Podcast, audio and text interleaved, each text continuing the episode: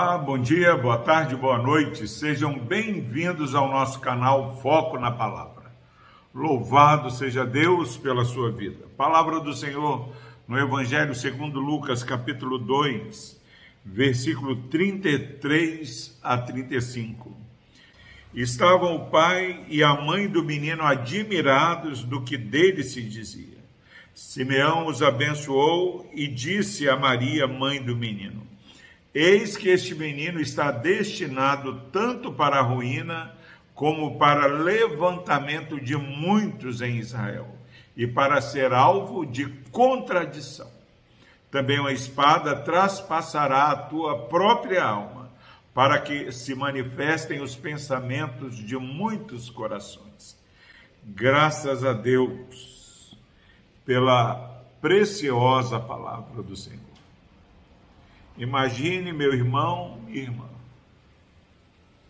Maria leva, juntamente com José, seu esposo, Jesus ao templo, como a lei do Senhor ordenava.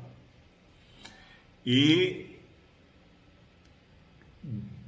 de repente aparece Simeão, movido pelo Espírito Santo, Orientado pelo Espírito Santo, Simeão vai ao templo e encontra o menino Jesus. E aí, para surpresa dos pais, Simeão dá uma palavra.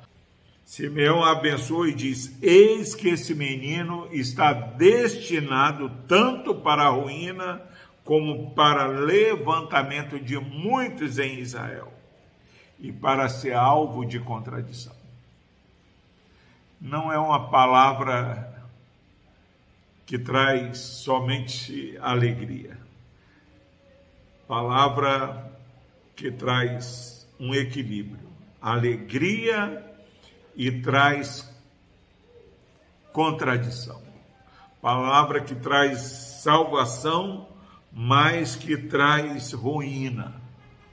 Celebrar o Natal por mais que haja uma utopia nas luzes multicoloridas do Natal, shoppings, igrejas decoradas, quando contemplamos o menino que nos é dado, um filho se nos deu, cumprimento da profecia de Isaías. Um menino nasceu, um filho se nos deu o governo está sob os seus ombros, maravilhoso conselheiro e tudo mais. Mas aqui, Simeão fala que é essa criança que ele estava satisfeito por segurar nos braços e contemplar antes de morrer, ele estava destinado tanto para a ruína como para levantamentos de muitos em Israel. Celebrar o Natal demanda de mim e de você, meu irmão, meu amigo ouvinte.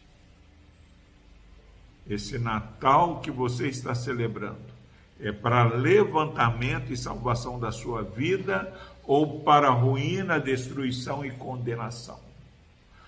Como essas duas realidades que são contrastantes pode ser observada na minha vida e na sua vida.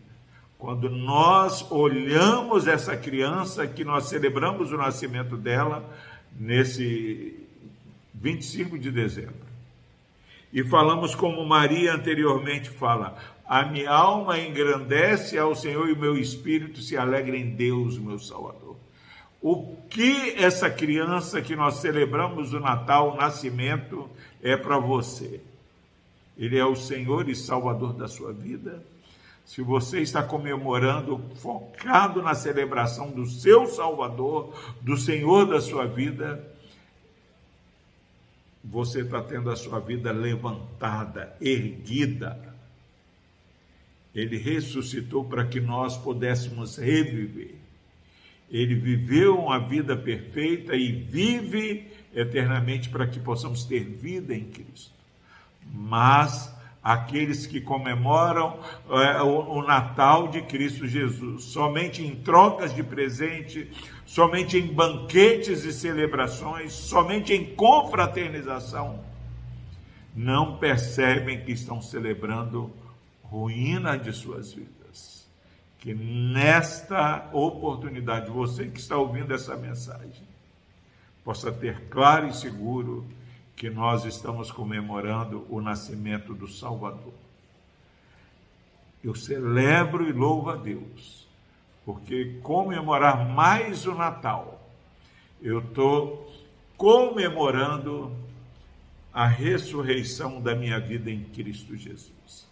Eu já não estou mais morto nos meus delitos e pecados, mas agora, assim como Cristo, ele ressurge da sepultura ele nasceu, vive e reina na minha vida.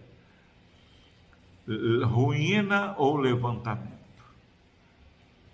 Contradição ou afirmação da salvação em nossas vidas? Deus abençoe a sua vida. Vamos orar. Obrigado, Deus, pela celebração de Cristo Jesus que nasceu, se encarnou para nos salvar.